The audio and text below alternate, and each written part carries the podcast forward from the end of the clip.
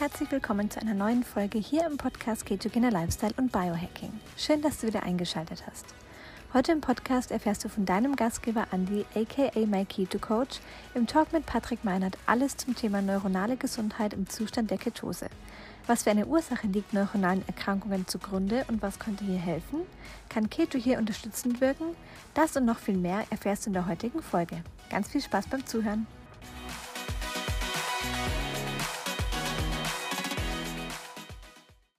Ja, herzlich willkommen zum Thema neuronale Gesundheit mit Ketose. Und heute habe ich einen ganz, ganz besonderen Gast im Interview, nämlich Patrick Meinert, ein Trainerkollege, wobei Trainerkollege kann man eigentlich fast gar nicht sagen, weil er so vielseitig aufgestellt ist und eine solche Expertise hat. Und ich sehe auch schon, er ist da. Ich werde ihn direkt hinzufügen. Auch mal selbst vorstellen. Ähm, und wir werden starten das Thema neuronale Gesundheit, Ketose, ketogene Ernährung und auch exogene Ketone als Thema werden wir anschneiden. Lieber Patrick, Grüße nach Deutschland, oder? Du bist in Deutschland? Ich bin tatsächlich in Deutschland. Zum Glück ist das Wetter hier halbwegs vernünftig. Ich habe schon gesehen, 17 Grad, zumindest in meiner Heimatstadt München und die Sonne scheint. Also das ist wirklich Frühling. Du warst kurz zu Besuch ja auch bei uns in Mexiko. Wir frieren schon bei 22 Grad. Das darf man eigentlich gar nicht zu laut sagen, aber das hatten wir gestern. Und dann holen wir den Pullover raus. Aber so funktioniert eben die Anpassung des Körpers. Und ja, also ich, ich bin zwar in der Wohnung, ich bin gerade im T-Shirt, aber gerade war ich tatsächlich im Balkon auch mit dem T-Shirt. Also ist alles gut. Also okay, man kann sich anpassen an das Ganze, auch wenn man länger hier weg ist. Ja. Definitiv, so, ja. So funktioniert unser Körper. Ähm, ich ich habe dich schon so ein bisschen angekündigt, als du gerade quasi reingekommen bist. Also ähm, einfach, ich möchte zu dir sagen, ich habe schon so viel von dir gesehen. Ich habe das erste Mal dich, glaube ich, auf dem Functional Training Summit gesehen. Das ist viele, viele Jahre her. Mhm. Ähm, wir haben uns in Mexiko gesehen. Vor zwei Jahren haben wir in deinem Gym, ähm, was du damals noch hattest, äh, in der Nähe von Köln, ähm, einen Vortrag gehalten zum Thema ketogene Ernährung und exogene Ketone. Und du hast uns dann verraten, hey, das ist ja total cool, Hammer, cooles Thema. Ich habe meine Bachelorarbeit äh, über die ketogene Ernährung. Äh, ja, sogar, sogar äh, Diplom, ich bin ja ein bisschen älter. Sogar Diplomarbeit, ja. ja. Das ist natürlich sowas, wo ich sage, ach Wahnsinn. Ja. Ähm, und ja, du hast dich positioniert, also du bist ein bisschen vom Training weg zu ein bisschen mhm. mehr Coaching auf der neuronalen Ebene, aber ähm, naja, mit deinem Background auch Psychologie, ähm, Physiotherapie hast du ja auch noch, ja. Mhm. Ähm, wird Bewegung wahrscheinlich immer ein großer Bestandteil in deiner Arbeit sein. Korrekt. Ähm, aber kannst du einfach mal für meine äh, Follower, Gäste, die dann auch später im Podcast das anhören werden, einfach mal beschreiben, was deine Spezialisierung ist und wie du da arbeitest?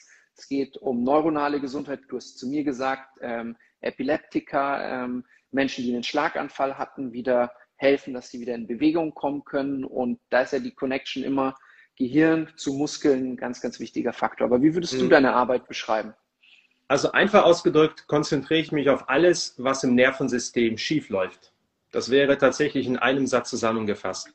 Und das mhm. kann dann tatsächlich gehen von konkreten Erkrankungen wie Neurodegeneration, MS, äh, Störungen wie eine Gehirnerschütterung zum Beispiel, Migräne, Tinnitus, aber auch chronische Schmerzen und beim mhm. Thema Schmerzen, das ist sozusagen so der Übergang, den ich habe, eher von dem bewegungsorientierten Arbeiten zu dem Coaching, was eher so auf die neuronale Ebene geht. Aber das wäre jetzt so wirklich äh, in einem Satz mhm. zusammengefasst. Alles, was im Nervensystem schieflaufen kann, darauf konzentriere ich mich. Vielleicht noch als kleine Ergänzung. Meistens, wenn Leute irgendwelche neurologischen Probleme haben, gehen sie zum Arzt. Und wenn es nicht wirklich etwas ist, was pathologisch ist, also was zum Beispiel auf dem MET-Bild nicht erkennbar ist, dann sagt meistens der Arzt, sie haben nichts, sie sind gesund. Und die Leute mhm. haben dann trotzdem Probleme und denken sich, Moment, ich habe keine Ahnung, ich habe nonstop Kopfschmerzen oder ich habe Kribbeln in den Fingern, ich weiß nicht, wo es herkommt, ich habe vielleicht sogar Darmprobleme und die können auch neurologisch bedingt sein. Ähm, mhm. Also viele, viele Störungen, wo der Arzt einfach den Leuten weismachen möchte, sie seien gesund. Was einfach daran liegt, weil es halt noch nicht wirklich pathologisch ist. Also es ist eine noch nicht diagnostizierbare Erkrankung. Die Leute sind vielleicht in einer Frühphase, haben Störungen und das sind die Leute, denen ich helfen möchte. Hm. Also ich, ich finde es wundervoll, weil ich selber, ich weiß, wie sich das anfühlt, wenn du zum Arzt gehst und er sagt, nein, sie sind gesund. Ich so, ja, aber hm, ich habe doch Schmerzen. Ähm, ähm, ich komme morgens nicht aus dem Bett und ich, ich fühle mich schrecklich. Und er dann einfach mhm. sagt, ja, ähm, sie sind gesund, stellen Sie sich nicht so an. Und ähm, diesen Satz haben wahrscheinlich schon viele deiner Kunden gesehen. Ähm, und warum finde ich deine Arbeit auch noch wundervoll? Du setzt dort an, bevor es eigentlich schon, ich sag mal, wirklich ja, pathologisch hast du gesagt, also mhm. richtig kaputt im Prinzip, was gegangen ist im Körper. Und ähm, ja, hast du da noch so, so, so ein, zwei Erfahrungsberichte, was so das typische Bild an Personen ist, mit, damit sich die Zuschauer das besser vorstellen können, was, was bei dir recht häufig quasi ähm, mhm. ja, ankommt quasi? Ja, also von der Spezialisierung her konzentriere ich mich tatsächlich überwiegend auf Schmerzen, Gehirnerschütterung und Migräne das sind eigentlich die Sachen, wo ich auch ausbildungstechnisch am versiertesten bin und tatsächlich auch in den letzten Jahren die meiste Erfahrung hatte. Aber seit einiger Zeit kommen immer mehr Leute zu mir mit einer chronischen Erschöpfungssymptomatik. Und ich glaube, viele ähm, haben schon mittlerweile von Long-Covid gehört. Und Long-Covid ist auch etwas, was mit einer chronischen Erschöpfungssymptomatik einhergeht. Häufig wird das auch als Chronic Fatigue Syndrome bezeichnet, also auch als chronisches Erschöpfungssyndrom. Und ich erlebe immer mehr Leute oder ich habe immer mehr Leute, die zu mir kommen, die entweder schon diese Diagnose haben oder noch nicht die Diagnose haben, äh, weil sie einfach nicht in einem extremen schlechten gesundheitlichen Zustand sind, aber trotzdem mhm. sagen, du, morgens, ich komme nicht aus dem Bett, ich habe keine Motivation, ich habe keinen Antrieb, ich habe keine Energie. Abends falle ich ins Bett, wenn ich zehn Stunden geschlafen habe, fühle ich mich genauso, als wenn ich sechs Stunden geschlafen hätte. Und ähm, die Leute merken einfach, dass sie den ganzen Tag über nicht wirklich da sind. Die leiden unter Brain Fog. Ne? Also Brain Fog ist etwas, wo man eher so sich die ganze ein bisschen schummrig fühlt. Man hat Konzentrationsprobleme, bis hin teilweise zu Wahrnehmungsstörungen. Und das ist etwas, was ich in letzter Zeit immer häufiger bemerke, dass, dass die Leute mit solchen Anfragen zu mir kommen. Und die Leute betreue ich dann auch. Mhm sehr, sehr spannend. Also wir können jetzt nicht sagen, dass jetzt bei Chronic Fatigue Syndrom generell die ketogene Ernährung oder der Zustand der Ketose ähm, das Allheilmittel ist. Aber was ich jetzt einfach mal so sage, so du hast gesagt, Migräne ist ein Thema, ähm, Brain Fog ist ein Thema, ständige Müdigkeit ist ein Thema und ich erlebe da ganz oft, dass Menschen, die eben diese Themen haben mit dem Zustand der Ketose, dass es ihnen besser geht. Also mhm. das heißt, es gibt so eine gewisse Überschneidung und deswegen, als wir auch gesprochen haben und ich gesagt habe, Mensch, Patrick, ich möchte dich interviewen und du hast so viel Hintergrundwissen zu Thema ketogene Ernährung, auch exogene Ketone, hast die, glaube ich, auch mal in einen Vortrag eingebaut zum Thema Gehirnerschütterung, hast mal für das ähm, Trainermagazin äh, für, ähm, für, eben auch einen Artikel geschrieben, kann ich mich mhm. erinnern, hier ähm, einfach exogene Ketone bei eben Gehirnerschütterung. Jetzt würde ich gerne so ein bisschen den Bogen spannen, zu sagen, mhm okay, was hat denn jetzt neuronale Gesundheit mit dem Zustand der Ketose allgemein zusammen? Also warum haben wir das als Titel gewählt? Ja, sehr, sehr gerne. Kann ich tatsächlich auch erstmal sehr, sehr einfach zusammenfassen oder einen Einstiegssatz. Das Gehirn verwendet Ketone lieber als Glucose. So, mhm. das, das können wir tatsächlich erstmal so stehen lassen, weil häufig wird immer noch gesagt, das Gehirn braucht Zucker, um zu funktionieren. Das mhm. kann man nicht verneinen. Das ist so. Wenn du dem Gehirn Zucker gibst, nimmt es das natürlich gerne, weil es leicht zu verstoffwechseln ist. Aber wenn du jetzt dem Gehirn offerierst, hier hast du ein Molekül Glucose und hier hast du ein Molekül Ketone, dann wird das Gehirn immer lieber die Ketone nehmen, weil es mhm. einfach eine Quelle ist, die zu einer höheren Energieproduktion im Gehirn führt. Also dass das Gehirn hat einfach mehr von Ketonen im Sinne der Energiegewinnung als von Glucose. Und das ist natürlich besonders dann der Fall, wenn du eine, ja, eine Art Energieproblematik im Gehirn hast, weil viele neurologische Störungen basieren auf einer fehlerhaften Energiegewinnung. Das bedeutet, das Gehirn kann Energie nicht zwingend so verstoffwechseln. Also zum Beispiel, es bekommt Kohlenhydrate, aber bei unterschiedlichen Störungen, das kann wirklich alles Mögliche sein, von Migräne bis hin äh, zu MS, äh, früher von, von Alzheimer, Demenzerkrankungen, und dann denkt sich das Gehirn, also irgendwie mit der Glucose komme ich irgendwie nicht so wirklich klar. Und du futterst immer mehr, du hast dann quasi immer mehr Glucose, was aber dein Gehirn nicht verstoffwechseln kann. Und daraus ergeben sich eine Vielzahl von äh, Problemen. Und nicht umsonst spricht man in Bezug zum Beispiel auf Alzheimer von Diabetes Typ 3, was im Prinzip auch eine Stoffwechselstörung ist. Und dieses Problem, ausreichend Energie zu bekommen, das hast du tatsächlich als Grundlage von sehr, sehr vielen neurologischen Erkrankungen.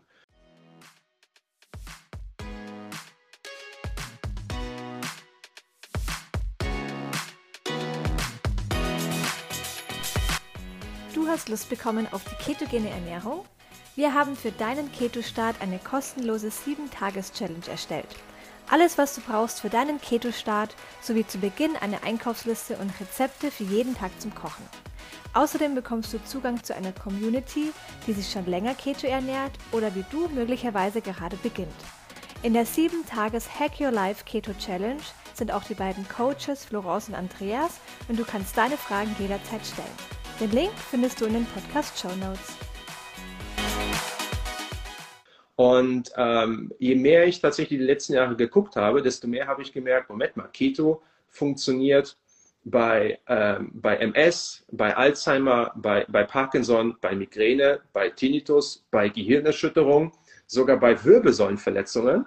Also je mehr ich darüber einfach erfahre, desto mehr merke ich, okay, wieso mhm. funktioniert natürlich Keto so gut? Und der Hauptgrund ist eben diese Problematik mit der, ähm, mit der Energiegewinnung. Und dann ist natürlich klar, wenn Leute sagen, also irgendwie, ich fühle mich den ganzen Tag schlapp, die haben natürlich keine neurologischen, neurologischen Probleme, die haben aber so dieses reduzierte Energieniveau. Und wenn sie dann halt in die ketogene Ernährung einsteigen oder exogene Ketone ausprobieren, dann merken sie natürlich, oh, jetzt habe ich wieder Energie, weil sie quasi wie so einen Schub bekommen.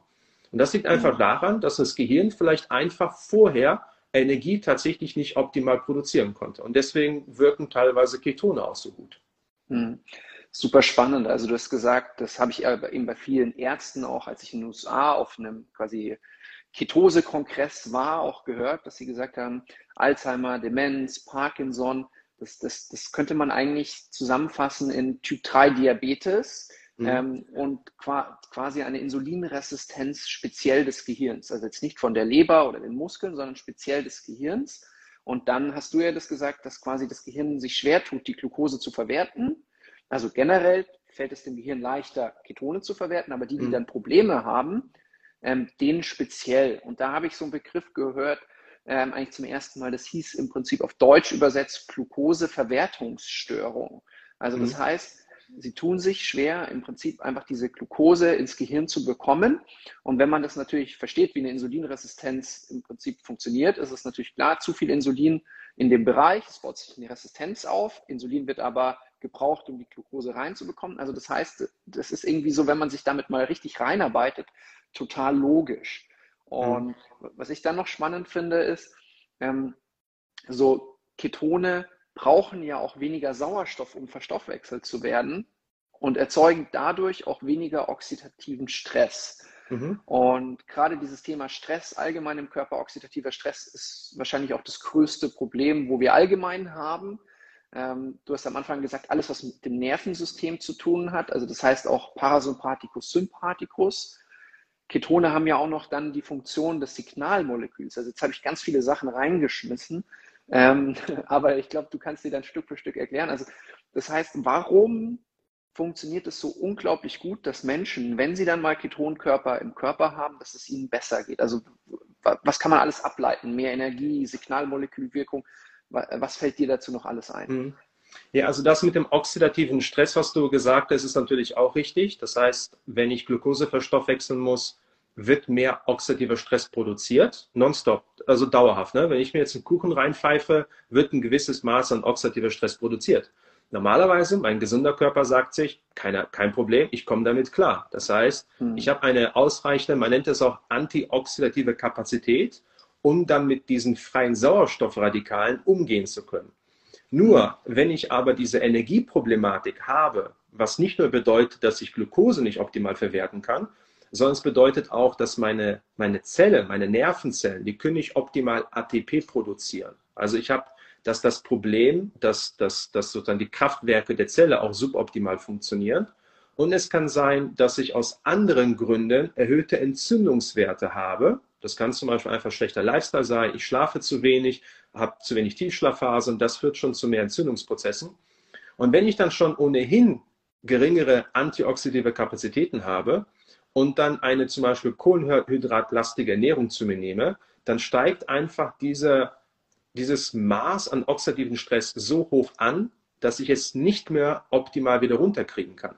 Und wenn ich dann vielleicht eine fehlerhafte Ernährung habe, das heißt wenig Antioxidantien zu mir nehme, mich vielleicht zu wenig bewege, dann wird einfach das Gehirn überfordert. Es reagiert mit Stress. Also wir haben einmal sozusagen dieses Stressniveau im Gehirn, ne, quasi oxidativer mhm. Stress. Mhm. Der führt dann irgendwann zu Inflammationen, zu Entzündungsprozessen, die auch wiederum jeder gesunde Körper hat. Nur wenn mein Gehirn fehlerhaft damit umgehen kann, dann führen diese Entzündungsprozesse dazu, dass bestimmte Immunzellen aktiviert werden. Das Gehirn hat sozusagen eigene Immunzellen, so ein bisschen wie das manche kennen, die Makrophagen, die Fresszellen. Das sind dann aber die sogenannten Mikrogliazellen. Und die werden dann aktiviert bei diesen Entzündungsprozessen und die werden dann, daraus ergibt sich wie so ein Dominoeffekt. Die werden immer mehr aktiviert, immer mehr aktiviert. Und irgendwann erzeugen die dann mehr Schaden, als dass sie Gutes tun. Und dann kann sich da sozusagen ein bisschen zu Plaque bilden, was wir zum Beispiel auch aus Alzheimer kennen.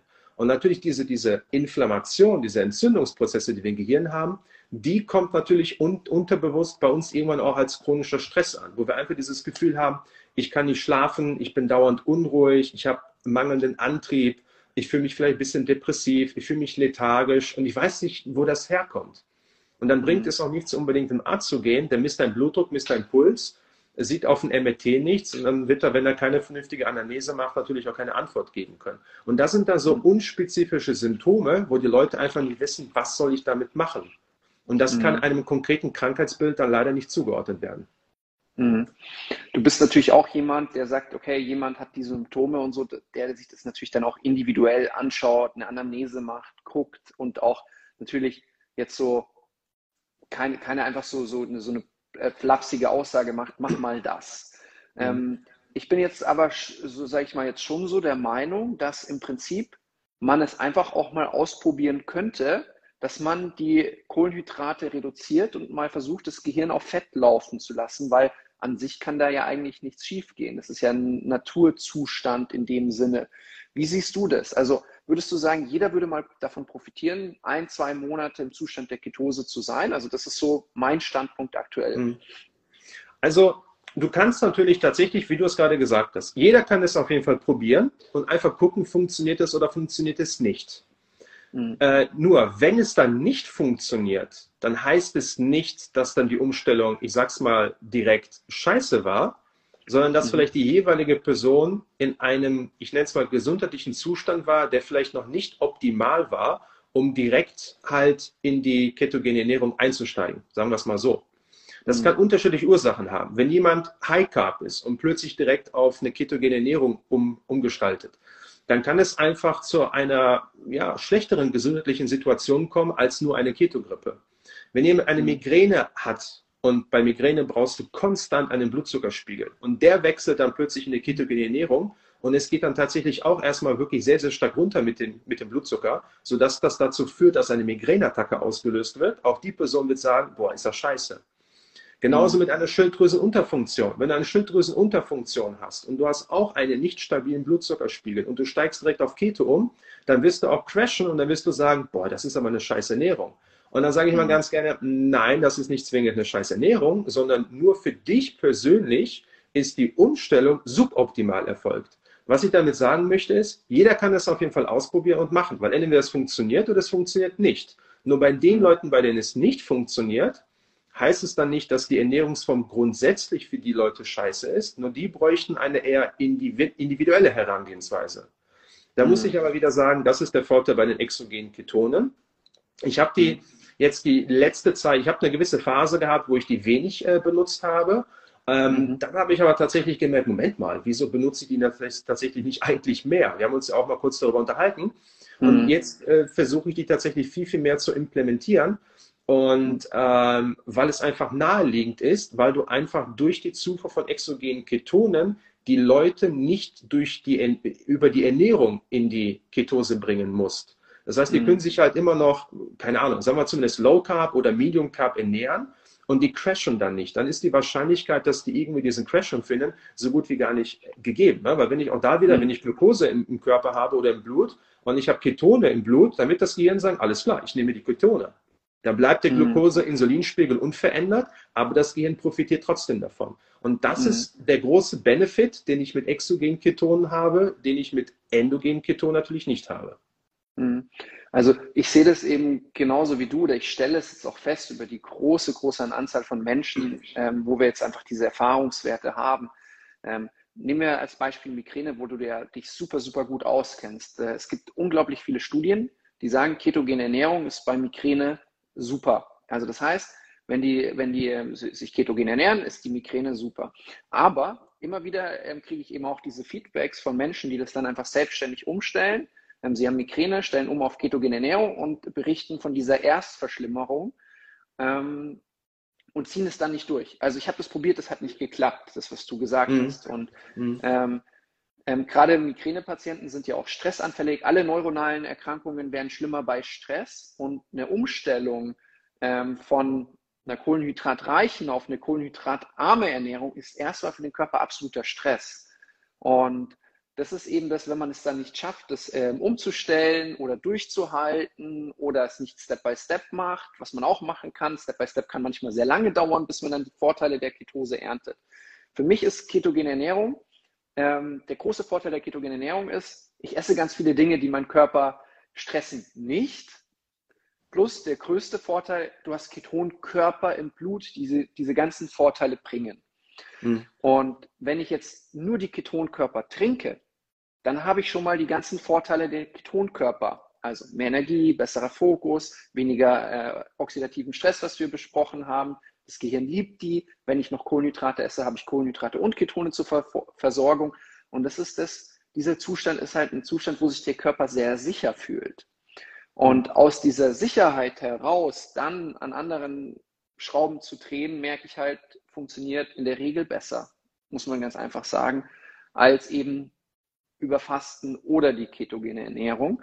Mhm. Ähm, gerade dann, wenn die Menschen gestresst sind. Also das ist etwas, wo ich halt immer wieder feststelle und deswegen freut es mich total, weil als du mir gesagt hast, Mensch, ähm, ich konzentriere mich jetzt voll auf Migräne, auf neuronale Erkrankungen und äh, ich wusste ja, du hast schon damit gearbeitet, schon getestet, so hm, ähm, wäre ja eine super Sache.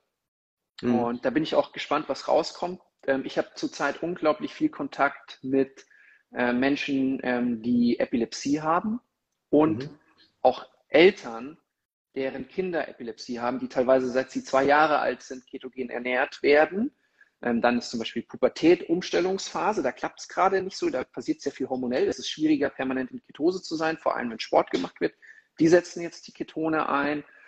Ähm, also da kriege ich gerade einfach ganz viele Feedbacks und das heißt, das ganze Feld bleibt spannend. Ähm, was mich jetzt interessieren würde, ist ähm, mal ganz kurz, worüber hast du deine Bachelorarbeit ähm, einfach geschrieben? Ist das auch in dem Bereich ketogene Ernährung? War das auch in dem Bereich schon? Ja, also der, der ja? Titel war, ich hoffe, ich kriege den noch zusammen, ähm, mhm. gesundheitliche Auswirkungen einer ketogenen Ernährung bei adipösen Erwachsenen. Mhm.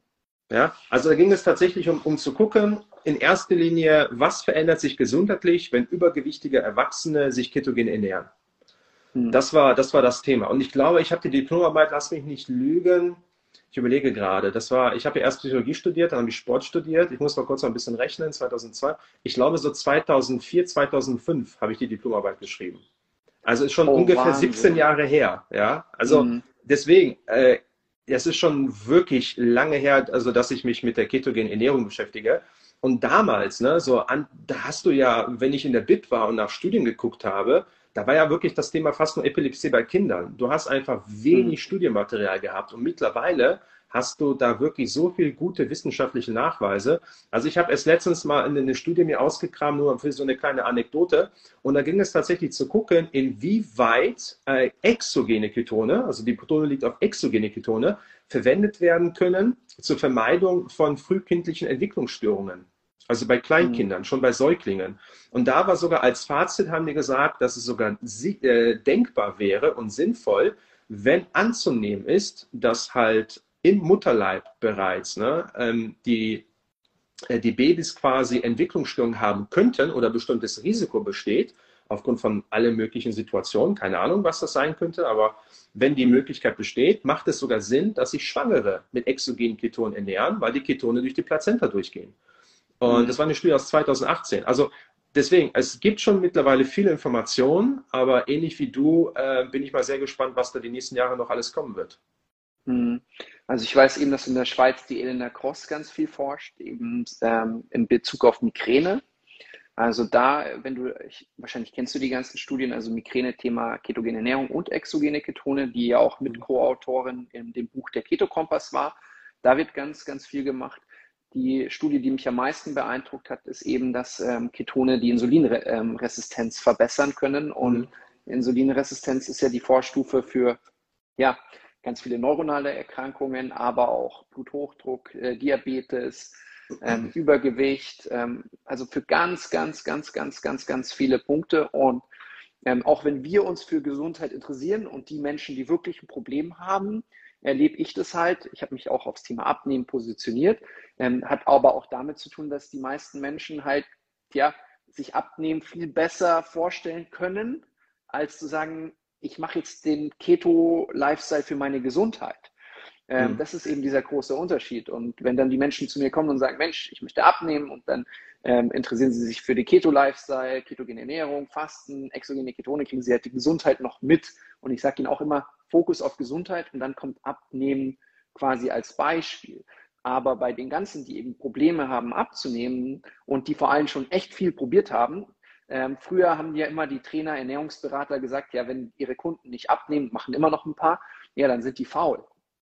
Ähm, ähm, was ich erlebe, ist, ähm, dass die meisten Menschen, die abnehmen wollen, überhaupt nicht faul sind, sondern teilweise viel, viel fleißiger als ich selbst. Also wenn ich da gucke, wie viele Stunden die teilweise pro Woche trainieren, wie viele Ernährungsprogramme die schon ausprobiert haben, dass sie wirklich fein säuberlich alles, was sie essen, in irgendwelche Tabellen einfügen. Ähm, ich glaube, da hat eben das Thema Insulinresistenz schon so ein, so ein, äh, so ein, ist, ein, ist ein großer Punkt, warum es nicht klappt. Ähm, wie siehst du das? Also wie siehst du da die Zusammenhänge? Also ich muss, also auf der einen Seite, ich coach zum Beispiel Leute überhaupt nicht, die abnehmen wollen, äh, aber ich mhm. sehe das natürlich genauso wie du. In erster Linie sollte immer die Gesundheit im Fokus stehen. Ne? Und wir haben das häufig, mhm. dass vor allem junge Leute gehen ins Fitnessstudio und die wollen, ne, wir kennen alle den Slogan, einfach gut aussehen aus einer bekannten Fitnessstudio-Kette. Aber mhm. irgendwann, ne, wenn man älter wird, merkt man im Moment, ja, gut aussehen ist schön, aber ich will in erster Linie gesund altern. Ne? Also Gesundheit steht tatsächlich mehr im Vordergrund. Und ich sehe das wie du. Wenn du dich darum kümmerst, wirklich gesund zu sein, dann wirst du auch gut aussehen. Außer natürlich, du sagst, boah, ich will extrem Sixpack haben. Ne? Also das ganze Jahr als Mann durchweg Sixpack zu haben, ist verdammt anstrengend. Und das hat doch gar nichts mehr mit Gesundheit zu tun. Das ist schon mehr als, als das Maß Gesundheit. Ja, das ist schon mhm. wirklich Performance. Mhm. Ähm, was so Blutzucker und Insulin anbelangt, ähm, ist tatsächlich ähm, die Überprüfung des Blutzuckerspiegels mache ich bei ungefähr 90 Prozent meiner Kunden. Die bekommen alle eine kontinuierliche Glukosemessung. Das ist ein Sensor, den bekommen sie, für diejenigen, die das nicht kennen, man nennt das auch CGM, Continuous Glucose Monitoring. Die bekommen alle einen Sensor auf den Arm, den halten sie 14 Tage und 14 Tage lang wird geprüft, wie der Blutzuckerspiegel sich entwickelt. Und mhm. ähm, manchmal, je nachdem, welche Indikationen die haben, wenn ich zum Beispiel Kunden habe mit der chronischen Erschöpfung, dann frage ich auch, okay, wie hoch ist dein Insulinspiegel?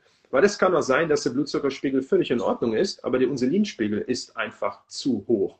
Und ja. ähm, dann gucke ich mir das natürlich auch an, weil das einfach natürlich wichtige Faktoren sind für das, für das Abnehmen. Also sagen wir es mal so, je gesünder du bist, desto, we desto mehr spielt es einfach nur eine Rolle, dass du nicht mehr Kalorien zu dir nimmst, als du verbrauchst aber je ja. mehr gesundheitliche Probleme du hast, desto weniger kannst du dich nur auf die Kalorien verlassen und musst dann einfach ein bisschen gucken. Also du guckst natürlich auch auf die Kalorien, aber wenn du jetzt jemanden hast, der dauernd müde ist oder Erschöpfungssymptome hat oder keine Motivation, keinen Antrieb, dann wird er auch gar nicht in den Zustand kommen, adäquat Kalorien zu verbrauchen. Dann hat er einfach einen so geringen Grundumsatz und so geringen Leistungsumsatz, dass er denkt, oh, ich esse doch gar nicht so viel. Aber dann kannst mhm. du auch nicht sagen, okay, ist einfach nur weniger und die Personen, die crashen dann einfach, weil sie zu wenig essen. Ne? Also klar, Kalorien sind nicht alles. Ne? Während jede, also mhm. die Gesetze der Thermodynamik, die bleiben natürlich, was die Kalorienbilanz anbelangt. Äh, aber wie gesagt, je mehr gesundliche Probleme die Leute die haben, desto mehr muss man auch über den Tellerrand hinausschauen. Mhm.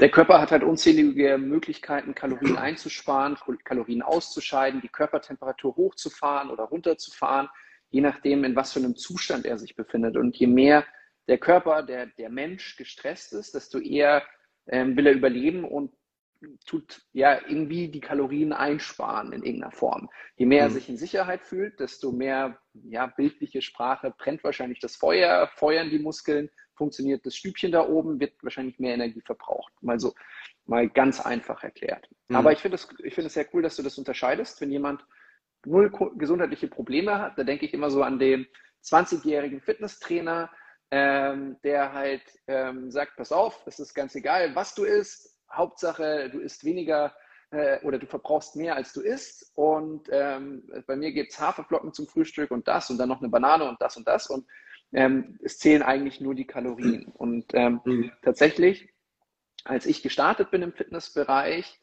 muss ich zugeben, als zu mir gewisse Damen damals gesagt haben, als ich 18 war, du, ich esse eigentlich gar nichts, habe ich mir schon gedacht, du, aber irgendwo muss ich doch das Stück Kuchen reinschmuggeln. Ähm, bis ich erfahren habe, dass es tatsächlich Menschen gibt, die, vor allem Frauen, die eigentlich sehr, sehr wenig essen, aber nicht mehr abnehmen können. Und ähm, das ist dann eben so dieser spannende Punkt, woran kann es eben hängen. Und da haben wir ein paar Sachen mhm. angesprochen. Ähm, was, was mich jetzt interessieren würde, ist, ähm, du hast über Blutzucker gesprochen. Ich finde es total cool, dass du auch diese Messung machst. Zu mir hätte heute nach Mexiko endlich mein Chip kommen sollen, aber die Lieferung kam einen Tag zu spät. Der Kollege, der ihn mir mitbringen sollte, bringt ihn mir nicht mit. Also in Deutschland kann ich wieder messen. Mhm. Ich habe ähm, hab schon sehr oft die Messung verwendet und ähm, das Spannende ist ja im Prinzip, also du hast auch nochmal festgestellt oder nochmal erwähnt, dass der Blutzucker nicht zwangsweise erhöht sein muss, sondern das Insulin erhöht sein kann. Mhm. Ähm, wenn der Blutzucker zwangsweise erhöht ist, dann sprechen wir eigentlich von Diabetes. Aber das Insulin kann ja schon Jahre davor erhöht sein, dass man es noch gar nicht im Blutzucker messen kann. Gäbe ja auch dann den, den Test, im HOMA-Index-Test, wo man ähm, im Blut machen kann, der eben Aufschluss gibt eben schon mal auf Richtung Insulinresistenz. Mhm. Ähm, aber wenn du dir jetzt diese, diese Blutzuckergrafiken bei deinen Kunden anschaust, ähm, achtest du dann auf die Höhe, auf den Vormittagswert, ähm, auf Schwankungen? Was, was guckst du dir da so an? Ja, also es sind insgesamt drei Punkte. Erstens, mhm. mit welchem Blutzuckerspiegel wachen die Leute morgens auf? Mhm. Und da gucke ich meistens darauf, dass der im besten Fall so ungefähr bei 78 bis 85 liegt. Das ist so der Bereich, den ich, den ich haben möchte. Wenn du drunter bist, heißt es nicht, dass du hypoglykämisch bist, unterzuckert. Und wenn du drüber bist, bist du nicht hyperglykämisch. Also für einen Arzt wäre so 100 wäre völlig in Ordnung. Aber ich frage mich, okay, 100 ist mir schon persönlich ein bisschen zu viel. Äh, so Punkt 1. Also mit welchem Blutzuckerspiegel wachen die Leute auf? Und dann, nächster Punkt ist, eigentlich sind es vier Punkte. Wie entwickelt sich der Blutzuckerspiegel, wenn Leute was gegessen haben? Das heißt, kann ich sagen, anhand der Nahrungsmittel, wie hoch geht mein Blutzuckerspiegel? Und wir gehen immer davon aus, dass alle Menschen gleich reagieren. Nach dem Motto, du isst 100 Gramm Banane und ich esse 100 Gramm Banane und bei uns beiden wird sich der Blutzuckerspiegel gleich entwickeln. No way, das ist nicht so. Das hängt ganz davon ab, wie dein Körper darauf individuell reagiert. Es kann sein, dass du isst 100 Gramm Bananen, ich esse 100 Gramm Cookies und bei uns beiden entwickelt sich das komplett unterschiedlich. Und wenn ich dir die Cookies, die die Kekse gebe und ich die Banane, ist es auch wieder andersrum. Ja? Also mhm. es ist sehr, sehr unterschiedlich und man kann das nicht verallgemeinern. So, das ist ein wichtiger Punkt. Das heißt, ich gucke, wie entwickelt sich das entsprechend den Mahlzeiten. Weil dann kann ich sagen, okay, die Mahlzeiten oder die Nahrungsmittel sorgen dafür, dass dein Blutzuckerspiegel zu hoch geht. Verzichte darauf. Such dir andere Mahlzeiten. Und das mhm. muss auch nicht heißen, dass man auf Kohlenhydrate komplett verzichten sollte. Nur es kommt darauf an, welche Kohlenhydrate sorgen für einen extremen Blutzuckerspiegel und welche Kohlenhydrate eher nicht. Mhm. Und dann eine ganz einfache Regel, wenn ich Makros kombiniere, Fette, Proteine, Kohlenhydrate, dann werde ich erst recht eher einen geringeren Blutzuckeranstieg bekommen. So, der nächste Punkt ist, wann bin ich zurück auf den Baseline-Wert? Ich sage meinen Kunden, nach drei Stunden sollte der Blutzuckerspiegel genauso hoch sein wie vor der Nahrungsaufnahme. Also wenn ich um 14 Uhr Mittag esse, gucke ich, okay, wie ist mein Blutzuckerspiegel? Drei Stunden später soll der auf dem exakt selben Wert sein oder ein bisschen niedriger. Also wie schnell normalisiert sich der Blutzuckerspiegel? Und der letzte Punkt ist, wie sieht der Blutzuckerspiegel mitten in der Nacht aus? Vor allem in den Tiefschlafphasen. Das heißt, die Leute, die tracken ihre Schlafphasen und ich achte darauf, dass der Blutzuckerspiegel nicht zu weit runter geht. Weil je tiefer der Blutzuckerspiegel geht im Schlaf, desto höher kommt auch der Cortisolwert. Und je höher der Cortisolwert, desto geringer ist die Tiefschlafqualität. Und deswegen mhm. kann es häufig sein, dass die Leute mehr oder weniger unterzuckern im Laufe mhm. der Nacht und dann plötzlich wach werden und so ein Stressgefühl haben. Ich bezeichne das als Stressaufwachen. Wenn die Leute wach werden und merken, das Herz, das pocht irgendwie oder die sind irritiert, bis hin teilweise zu Angststörungen. Und wenn man sich dann so deren Muster anguckt, dann merkt man einfach, boah, der Blutzuckerspiegel geht komplett in den Keller. Und dann geht es natürlich darum, die Energieversorgung zu optimieren. Also das sind so für mich die wichtigsten Punkte. Und wie du es gerade gesagt hast, dann schaue ich natürlich auch, wie ist der Insulinspiegel und rechne natürlich auch den HOMA-Index aus. Hm. Sehr, sehr spannend. Also jetzt kommt nämlich wieder die Überleitung zum Zustand der Ketose und dann zur neuronalen Gesundheit. Also ich glaube, diese Spanne können wir natürlich schlagen, auch wenn natürlich das immer so allgemein gemacht wird, um es bildlich zu machen und individuell man es wieder anpassen kann. Aber also einmal hast du gesagt, es gibt diese ganz individuelle Note. Was lösen gewisse Lebensmittel bei dir aus? Da ist diese kontinuierliche Blutzuckermessung das Beste, was man machen kann, weil es bei Person A anders sein kann als Person B. So kann man sich selbst wirklich extrem individuell coachen. Das ist faszinierend ohne Ende. Ähm, es gibt aber die große Tendenz, die ich immer wieder feststelle, wenn Menschen Low Carb oder Keto machen, dass generell der Blutzucker natürlich weniger wird und auch weniger Schwankungen hat. Ausnahmen bestätigen die Regel, dann wäre für die Person Low Carb oder Keto nichts, aber habe ich noch nicht erlebt. Also, mhm. ähm, also das heißt, wenn jetzt zum Beispiel jemand im Blutzucker nicht so zwischen 80 und 120 sich befindet, sondern eher zwischen 100 und 140, dann ist der Blutzucker schon etwas hoch, könnte man sagen. Mhm. Und ähm, da wäre es natürlich spannend zu gucken, wenn die Person Low Carb oder Keto macht, ob sie dann auf diese 80 bis 120 Blutzuckerschwankungen kommt. Und da habe ich bis jetzt noch keine Person gefunden, die das nicht dadurch geschafft hat. Ähm, würdest du das auch so bestätigen oder ähm, also wäre das eine Methode, um zu sagen, ich sorge für einen niedrigeren Blutzucker und einen stabileren? Das sind ja eigentlich die wichtigsten Punkte. Ja, definitiv. Wenn der Körper normal physiologisch reagiert, dann ist das die Konsequenz, dass der Blutzuckerspiegel, der Insulinwert hochgehen sollte, äh, runtergehen sollte. Der mhm. Körper hat keinen Grund, den Insulinwert nach oben schießen zu lassen, wenn es nichts gibt, was der Körper unbedingt an Insulin binden muss, damit es halt in die Zelle kommt. Ne? Also mhm. keine Glucose, kein Insulin, einfach ausgedrückt. Mhm. Ja, klar. Also Protein wird natürlich auch insulinogen, ne? muss man natürlich ja. dazu sagen. Also wenn ich Proteine ja. konsumiere, dann wird natürlich auch Insulin ausgeschüttet, aber natürlich bei weitem nicht so viel wie bei der Glucose. Ne? Und, mhm. und das, das meiste auch, vielleicht als, auch als kleine Erklärung, wenn ich Protein aufnehme, äh, du kannst durch Protein nicht fett werden. Auch so eine kleine Ergänzung, ja? weil entweder hm. die Proteine werden genutzt als Bausubstanz für unsere Organe, überwiegend Darm. Der Darm braucht 30 bis 50 Prozent von Protein. Ja? Der Rest geht quasi in die Muskulatur. Aber ähm, Protein wird niemals in Form von Fett gespeichert. Mhm. Einfach mal als kleine Ergänzung. Ne? Deswegen macht es natürlich Sinn zu sagen, okay, dann konsumiere ich auch, wenn ich zum Beispiel nicht unbedingt auf Keto gehe, konzentriere ich mich auf ähm, ordentlich, ordentliches Maß an Protein und äh, dadurch wird sich auch der Blutzuckerspiegel, Insulinspiegel stabilisieren. Es recht natürlich, wie du gesagt hast, bei der ketogenen Ernährung. Hm, also eben einfach durch das Fett, aber auch bei Menschen, die eben sehr, sehr viel Stress haben, ähm, stellen wir auch immer wieder fest, dass der Proteingehalt höher sein muss mhm. und es ihnen damit besser geht. Also das ist so auch High Protein als Lösung bei einfach sehr viel Stress funktioniert einfach häufig sehr gut.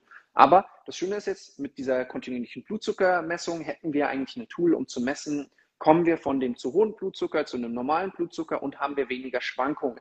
Und was ich festgestellt habe, ist, das, was auch im Fitnessbereich lange Zeit sehr stark empfohlen worden ist, ist, hey, damit nie Hunger aufkommt, snacke ganz viel.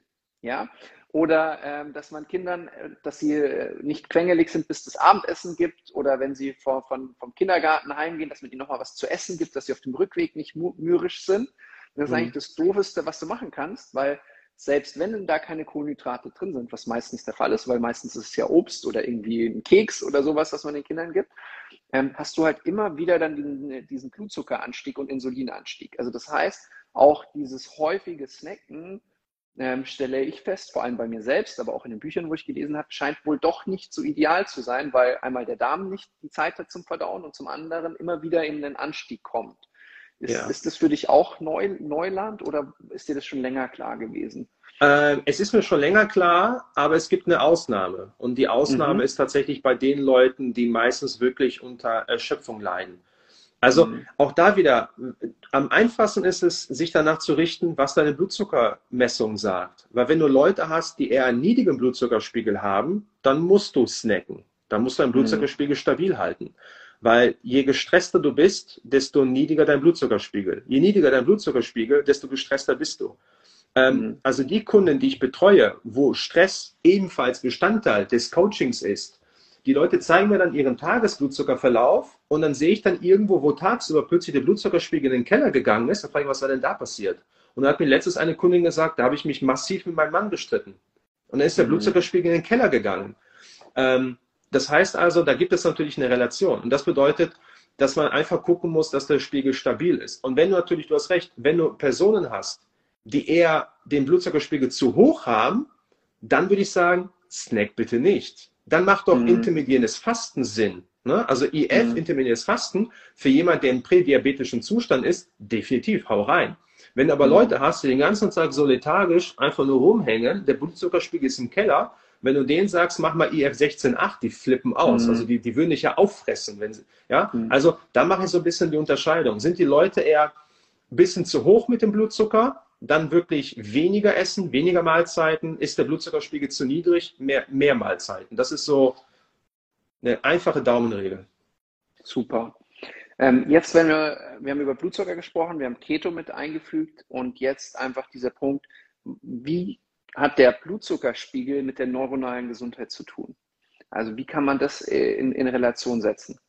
Ja, also du kannst auf jeden Fall davon ausgehen, dass ähm, so ähnlich wie der Blutzuckerspiegel verläuft, so ähnlich ist auch das Energieniveau im Gehirn, wenn man so sagen möchte. Das heißt, wenn der Blutzuckerspiegel zu niedrig ist, dann kommt auch im Gehirn zu wenig an. Das heißt, das klassische Bild von Personen mit einer chronischen Erschöpfung, niedriger Blutdruck, morgens kommen die Leute nicht gut aus dem Quark, die messen, essen meistens erst um 11, 12 Uhr etwas, meistens kohlenhydratlastig, bekommen dann nachmittags ihr Tief, ähm, haben kalte Hände, kalte Füße, niedriger Blutzuckerspiegel bedeutet weniger Durchblutung des Gehirns, weniger Energieversorgung, Glucose kommt nicht da an, wo es hingehört. Habe ich mhm. aber dann jemanden, der einen höheren Blutzuckerspiegel hat, dann wird das Nervensystem überfrachtet und ähnlich wie du, wie du es vorhin schon richtig gesagt hast, irgendwann bildet sich dann eine Insulinresistenz, weil das Insulin ballert immer und denkt sich irgendwann, weißt du was, also macht eh gar keinen Sinn und dann reagiert der Körper auf das Insulin nicht mehr. Und dann mhm. habe ich, wie du es vorhin auch gesagt hast, diese Glukoseverwertungsstörung. Mhm. Ähm, das heißt also, ähm, das, was im Nervensystem abgeht, passiert entsprechend der Entwicklung des Blutzuckerspiegels. Und daran kann man das tatsächlich gut festmachen. Mhm. Das, das heißt im Prinzip mit einem stabilen Blutzucker an, in der richtigen Höhe, Keto als eine äh, Variante, als eine Lösung oder Ketone, ähm, könnte dazu führen, dass wir besser abnehmen, dass wir besser aufgestellt sind, was die Gehirnversorgung angeht und wäre präventiv eine super, super Maßnahme. Und das ist halt auch wieder spannend. Du hast es ganz kurz angesprochen, Anti-Aging. In mhm. den USA gibt es extrem viele äh, Menschen, die den Zustand der Ketose nützen oder Blutzuckermessungen machen und das in Zusammenhang bringen mit Anti-Aging, also mit lange, gesund und agil sein. Ähm, und ja, auch wenn wir jetzt noch relativ jung sind oder ja, was ist schon jung? Alter ist eine Zahl, aber an sich geht es ja um das, äh, für mich, dieses nicht don't add years to life, add life to years. Mhm. Und ich habe so dieses große Ziel, ähm, die, die jetzt Großeltern haben, vielleicht haben sie Glück und die Großeltern sind super voller Energie, aber halt so wie ich meine Großeltern teilweise noch erlebt habe, war es halt echt so, wow, da war nicht mehr so viel Lebensqualität da, nicht mehr so viel Power. Und ich glaube ganz fest daran, dass wenn wir es schaffen, eigentlich die Energie aus, auch mehr aus dem Körperfett zu bekommen, dass wir viel später erst Probleme da oben bekommen und vor allem, wenn wir halt auch wechseln zwischen den Stoffwechselwegen. Mhm. Ich glaube, wir sind gemacht, um viel länger leistungsfähig zu sein und dass es ein Riesenthema ist, die Art und Weise, wie wir jetzt unseren Lifestyle leben, dass wir das nicht können. Ähm, was, was hältst du davon zum Thema Anti-Aging? Ist da Zustand der Ketose ein wichtiges Element, was eigentlich überhaupt nicht unterrichtet wird? Ja, grundsätzlich, wenn du dir, du hast ja grundsätzlich aufbauende Stoffwechselvorgänge und abbauende. Ne? Aufbauende mhm. ist, wenn ich Krafttraining mache, baue ich Muskulatur auf. Je mhm. mehr ich also eher in diesem aufbauenden, ne, anabolen Pfad bin, desto mehr wird zum Beispiel auch oxidativer Stress erzeugt. Je mehr mhm. ich in dem Katabol Pfad bin, also Katabolismus ist etwas abgebaut. Und wenn ich natürlich zum Beispiel eine ketogene Ernährung wähle, dann bin ich auch eher zumindest teilweise in einem Katabolismus, obwohl du zum Beispiel natürlich auch während der Ketose auch Muskulatur aufbauen kannst. Ja, das ist dann mhm. ein bisschen eine, eine Ausnahme. Ähm, das heißt, du sparst auch Energie. Und je weniger mhm. Energie du verbrauchst, de facto, desto älter wirst du auch. Ja, ähm, jetzt kann ich natürlich sagen, Schildkröten machen ungefähr zwei Atemzüge pro Minute und kannst mal sehen, mhm. wie alt die teilweise wären. Also da gibt okay. es auch tatsächlich, dass, dass in der, in der, wie man so schon sagt, in der Ruhe liegt die Kraft, langsames Atmen, eher katabole Mechanismen, nicht immer auf den Aufbau bezogen, dass das tatsächlich dazu führt, dass man älter wird. Ich will jetzt nicht gegen Bodybuilder schlagen, aber Fakt ist, dass extreme Bodybuilder eine, Höhe, eine niedrige Lebenserwartung haben. Ne, weil dieser mhm. ständige Muskelaufbau, ich rede von extrem. Ne? Ich sage nicht, dass Muskelaufbau schlecht ist, um Gottes Willen, ich mhm. stehe auf Muskeln. Ne, aber wenn das. Mhm. Und allgemein auch Muskeln sind ja auch gut fürs Anti-Aging. Natürlich, aber wenn du es halt zu extrem ja. machst, ne, zu ja. extrem, dann kommt irgendwann diese, diese Umkehrposition, wo du einfach tatsächlich dann eher nach, nachhinein Lebensqualität verlierst. Ne? Also eine extreme Form. Also da sehe ich tatsächlich Anabolismus, Katabolismus. Also ich sage so ein bisschen scherzhaft, wenn du wirklich alt werden möchtest, dann atme langsam. Hm, sehr spannend. Ähm, wenn jetzt jemand einfach sagt, Mensch, er möchte die Ketose einfach mal für sich ausprobieren, ähm, wäre wahrscheinlich der einfachste Weg zu sagen, lass erstmal deine Ernährung gleich, ähm, nütze die exogenen Ketone, um möglichst wenig Stress hervorzurufen und dann probier langsam dich Richtung Low Carb, Keto, mal mit Fasten, Intervallfasten rauszuprobieren und dann im Prinzip, also jetzt, außer jemand ist jetzt wirklich, wirklich krank, der sollte natürlich wie immer zum Arzt gehen ähm, und dann guck einfach, wie sich's anfühlt und experimentiere rum. Das ist sowas, was ich gerne mitgebe. Wäre das auch was, was du empfiehlst oder hättest du da noch was zu ergänzen? Ich glaube, der Unterschied ist, mache ich wirklich nur eine allgemeine Empfehlung oder habe ich Leute wirklich in einem Coaching drin? Ich glaube, da muss ja. man natürlich ein bisschen differenzieren. Das heißt, wenn ich Leute in einem Coaching drin habe, dann betreue ich die in der Regel mehrere Monate. Und dann werde ich nicht sagen, probier einfach mal aus, weil da muss ich einfach den Leuten eine Struktur mit an die Hand geben. Ja? Wenn ich so eine allgemeingültige Empfehlung gebe oder ich habe einen Bekannten oder ich werde irgendwas gefragt auf Instagram oder Facebook, dann kann ich das sagen. Aber meinen Kunden mache ich das natürlich ein bisschen spezifischer aber ich mache es trotzdem so ähnlich. Das bedeutet, mhm. ich lasse im besten Fall, im besten Fall, es hängt immer davon ab, welche Compliance der Kunde hat. Im besten Fall äh, sage ich den Leuten, die sollen mal ein paar Tage ihre Makros tracken, damit ich weiß, wie ist die Verteilung Proteine, Kohlenhydrate und Fette. Damit ich mhm. zumindest weiß, okay, wie hoch ist der Protein, äh, der Kohlenhydratkonsum aktuell. Mhm. Dann fange ich zum Beispiel an mit den exogenen Ketonen guck, inwieweit mhm. sich die Symptomatik verändert und dann weiß ich automatisch, okay, genau in diesem Kohlenhydratniveau ist die Person, während sie die exogenen Ketone nimmt, weil dann habe ich die Möglichkeit zu spielen und zu sagen, okay, nimmst du weiter die exogenen Ketone und wir reduzieren vielleicht dein Kohlenhydrat-Intake noch weiter runter, dass du vielleicht sogar in Richtung Low Carb kommst, weil dann hast mhm. du im besten Fall die Benefits dann vielleicht von den exogenen Ketonen, von der Low Carb Ernährung oder der ketogenen Ernährung und das sind ja alles so Bausteine, die du hast. Ne? Und mhm. ich könnte natürlich sagen, ey, optimales IF 16.8, äh, ketogene Ernährung plus exogene Ketone und dann habe ich von allem etwas. Aber manche mhm. werden natürlich dadurch überfordert. Also deswegen mhm. gucke ich mir im besten Fall wirklich vorher die Makros an und dann habe ich die Möglichkeit, da so ein bisschen Feintuning mit einzubauen. Mhm. Jetzt hast du ganz viel gesagt, eben das individuelle Coaching. Wenn man jetzt bei dir das individuelle Coaching haben möchte, du hast dich ganz stark spezialisiert eben auf Migräne, Schlaganfall, alles, was mit neuronalen Störungen zu tun hat, chronische mhm. Müdigkeit. Ähm, kann man dich dann einfach über deinen Release Fitness Academy Account kontaktieren? Gibt es einen anderen Weg, der besser für dich ist? Oder hast du sogar ähm, einen Kurs, ähm, wo man dann eine Einführung bekommt? Ich weiß, du hast irgendeinen Kurs kreiert, aber ich weiß jetzt nicht, für wen der einfach richtig wäre.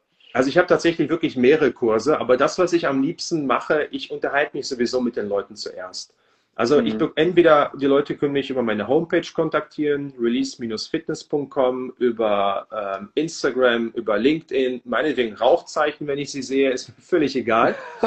Ähm, okay. ähm, und das, was ich zuerst, wenn die Leute mich anschreiben, dann sage ich, okay, wir machen vorab erstmal ein Online-Gespräch. Das heißt, ich unterhalte mich mit den Leuten, das sind so meistens so 15, 20 Minuten Gespräche höre mir dann die Problematik an, mache sowas wie eine kurze Anamnese, damit ich selber bewerten kann, okay, ist das der richtige Kunde für mich?